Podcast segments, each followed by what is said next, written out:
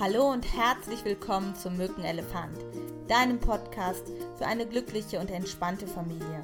Mein Name ist Simone Kriebs und ich freue mich sehr, dass du wieder eingeschaltet hast zu einer neuen Folge, in der es um das Thema geht Gleichwürdigkeit versus Gleichberechtigung.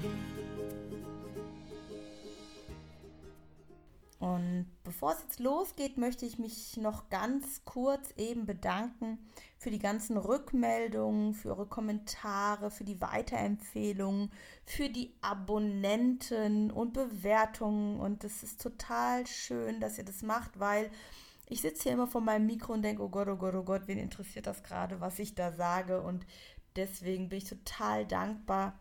Und natürlich auch, damit möglichst viele Leute diese Folge erreicht und möglichst viele Eltern für sich einen Nutzen ziehen können, um entspannter in ihrer Familie mit ihren Kindern umgehen zu können.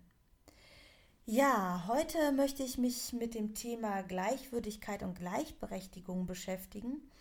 Und das sind zwei Unterscheidungen, die ich einst vor vielen, vielen Jahren von Jess Bejewel über, ja, übernommen habe eigentlich. Jasper Joule ist ein dänischer Familientherapeut, der zum Beispiel geschrieben hat, Dein kompetentes Kind oder Nein aus Liebe, kann ich wirklich sehr empfehlen, die Bücher von ihm. Und was mir halt besonders gut gefallen hat, ist die Unterscheidung zwischen dem Begriff Gleichwürdigkeit und Gleichberechtigung.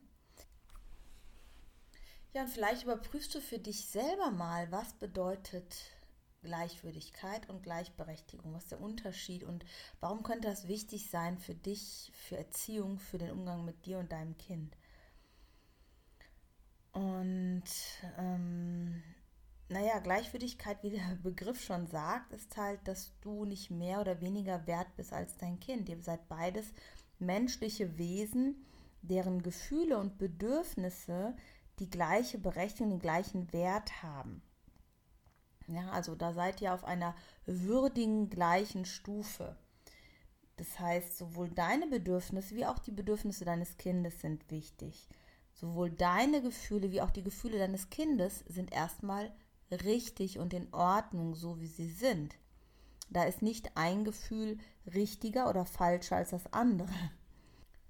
Bei Gleichberechtigung ist es so, wer darf was entscheiden. Und da seid ihr nicht immer gleichberechtigt. Es gibt eine Hierarchie in einer Familie. Und das möchten Kinder auch so. Ihr seid für mehr Dinge verantwortlich. Je jünger euer Kind ist, umso mehr sorgt ihr für den Rahmen und für den Schutz eurer Kinder. Das äh, heißt auch, dass ihr zum Beispiel ein Feedback gibt auf das Verhalten des Kindes was ihr als sozial erwünscht oder unerwünscht empfindet. Und ja, ich weiß, es gibt auch die Ansätze dazu, dass man sein Kind ganz frei entscheiden lässt und sich absolut entfalten lässt. Das kann aber wirklich dazu führen, dass dein Kind ein Weltbild lernt und sich in der Welt auf eine gewisse Art und Weise erlebt, wo ähm, es davon ausgeht, dass jeder in der Welt so mit ihm umgeht. Also mal angenommen, du bist so eine kleine Prinzessin und dein Papa und deine Mama, die tun alles für dich, dann wirst du auch später im Leben erwarten, dass alle anderen alles für dich tun. Jetzt denkst du, naja, das ist doch super, dann habe ich doch auch einen selbstbewussten Anspruch. Es ist leider nur in der Regel so, dass ähm, je älter wir werden, nicht alle Menschen immer unsere Bedürfnisse und Gefühle erfüllen, sondern dass wir irgendwann selbst verantwortlich sind, aus uns heraus mit unseren Gefühlen und Bedürfnissen eigenständig umzugehen. Und wenn ich so erwachsene Frauen oder auch Männer in, äh, in der Beratung habe oder im Einzelcoaching, dann haben die ganz, ganz häufig auch Beziehungsprobleme, weil der Partner oder die Partnerin es ihnen ja niemals recht machen kann, weil sie immer erwarten, dass das so ist, wie es bei ihren eigenen Eltern im übertragenen Sinne war. Und es funktioniert nicht. Und es kann auch dazu führen, dass dein Kind in dem Moment, wenn es in soziale Einrichtungen kommt, ne, und Kindergarten nehme ich mal noch so ein bisschen raus, aber so im Bereich Schule, wo es einen recht engen Rahmen gibt, wie geht man miteinander um, was geht und was geht nicht, kann man jetzt erstmal denken davon, was man möchte, ob man das für richtig empfindet oder nicht und was man davon richtig hält oder nicht. Das möchte ich äh, heute in dieser Folge gar nicht so diskutieren. Aber was passiert, ist auf jeden Fall, dass dein Kind in dem Moment in ein Umfeld kommt, wo es ein anderes Feedback kommt, ein massives anderes Feedback, und zwar von Gleichaltrigen und von den Pädagogen und Lehrern an der Schule, was wahrscheinlich gar nicht mehr mit dem sonstigen Feedback übereinstimmt. Und das kann Kinder sehr verunsichern. Das kann äh, sogar dazu führen, dass ein Kind auf einmal extrem anhänglich wird oder ängstlich wird und gar nicht mehr in die Schule möchte, weil es sich nicht, ja, weil es einfach nicht mehr weiß, wie es sich verhalten soll in diesem Zusammenhang. Und das finde ich, auch wenn wir das als Eltern nicht mit böser Absicht machen, etwas, was wir doch bedenken sollten.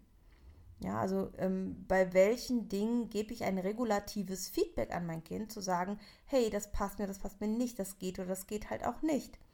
Und habe keine Angst vor den Emotionen meines Kindes und den ähm, Reaktionen meines Kindes.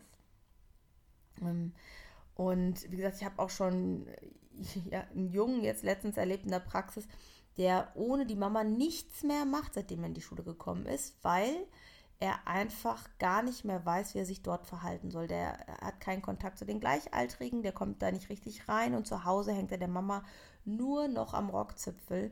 Die kann noch nicht mal mehr alleine zur Toilette gehen. Und das führt dazu, dass die Mama sich jetzt natürlich große Vorwürfe macht.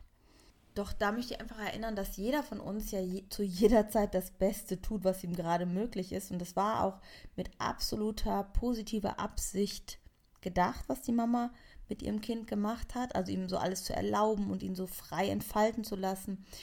Ich habe manchmal nur den Eindruck, dass wir wirklich bei freier Entfaltung vergessen, dass diese Gleichberechtigung halt nicht äh, eins zu eins gleich ist und dass wir in einem anderen Verantwortungsbereich als Eltern sind und eine Orientierung geben müssen unserem Kind, wie andere Menschen auf es reagieren. Das müssen wir nicht besonders streng oder mit Strafen machen, aber wir brauchen, ich nenne das mal so regulative Feedbacks, genauso wie Hunde das in einer Hundeschule lernen. Ja, also wenn die dann an irgendeiner Stelle zu feste mit einem anderen Hundewelpen toben, dann kriegen sie ein Feedback, so spielen wir nicht mehr mit dir. Das finden wir nicht okay. Und so lernen wir ein soziales Miteinander. Also da möchte ich euch einfach ermutigen, eure Rolle ähm, mehr auszufüllen, auch mit der Gefahr oder auf die Gefahr hin, dass es Konflikte gibt, auch wenn es in dem Moment vielleicht nicht entspannt ist. Denkt immer daran, dass es darum geht, junge Menschen in ein selbstständiges Erwachsenenleben ähm, ja, hinein zu begleiten und ähm, auch so einen gewissen ja, oder dem Kind so eine gewisse Flexibilität im Umgang mit Menschen zu geben.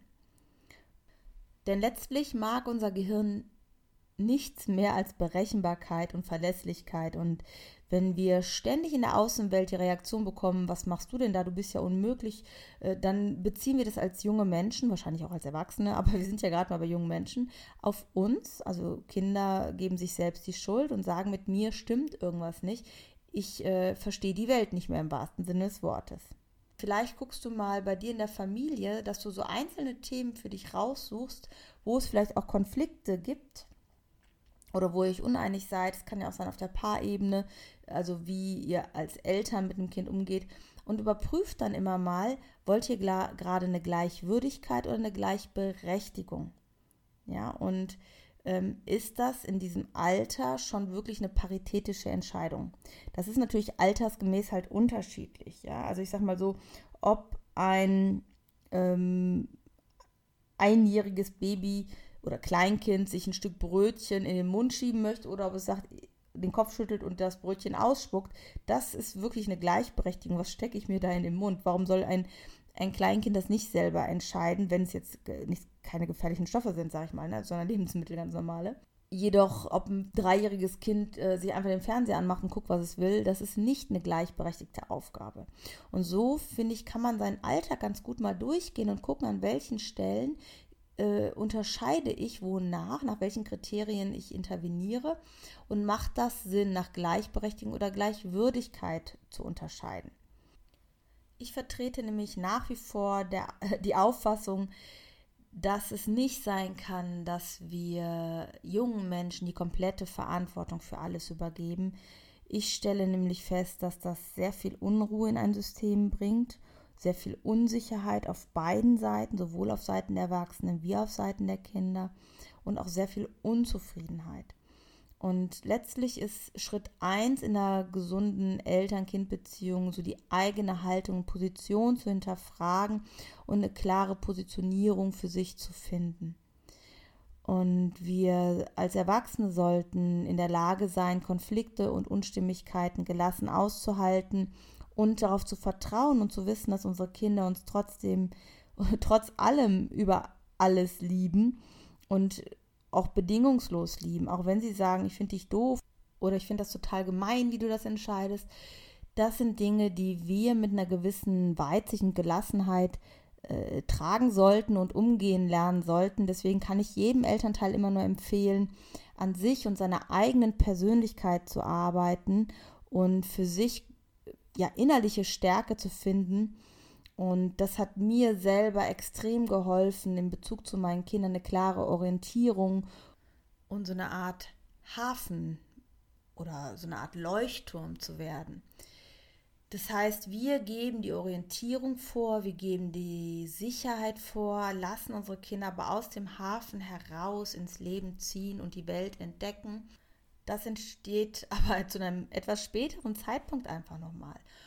Und gerade so die ersten Jahre ist es halt ähm, ja, ich sag mal so bis zum zehnten Lebensjahr ungefähr geben wir so die Vorgabe, wie es läuft. Ich glaube sogar eigentlich, dass wir so bis zum achten Lebensjahr nur so einen klaren Rahmen und eine Vorgabe haben und dann fangen die Kinder immer mehr sich an abzunabeln, zu überprüfen, stimmt das so, wie meine Eltern das sehen und wie will ich das selber machen? So können sie dann von diesem Hafen, den wir ihnen mitgegeben haben, so einen inneren Hafen, den sie in sich tragen, ja, die Welt um sie herum halt neu entdecken. Das finde ich so ein sehr, sehr schönes Bild. Und äh, in meiner Praxis ist es ja auch so, dass ich eigentlich überwiegend nur mit den Eltern arbeite und allein darüber schon ganz viel Veränderung, eigentlich je, ja, überhaupt die Veränderung entsteht im System, ohne dass je das Kind bei mir gewesen ist oder das Kind mit einbezogen werden musste. Denn in einem gewissen Alter sind es in meinen Augen letztlich die Erwachsenen, die die Verantwortung tragen für die gemeinsame Kommunikationsstruktur und die Herausforderungen, die das bietet. Ja, ich hoffe, du konntest dich ein bisschen mit diesen Themen Gleichwürdigkeit und Gleichberechtigung auseinandersetzen und konntest ein paar Anregungen für dich und deine Familie mitnehmen. Ich freue mich, wie gesagt, sehr über dein Feedback und deine Rückmeldung und bin total gespannt, wie du das bei dir und in deiner Familie machst und welche Veränderung das bringt, wenn du diese Unterscheidung für dich machst und ob dir das Ganze ja weitergeholfen hat.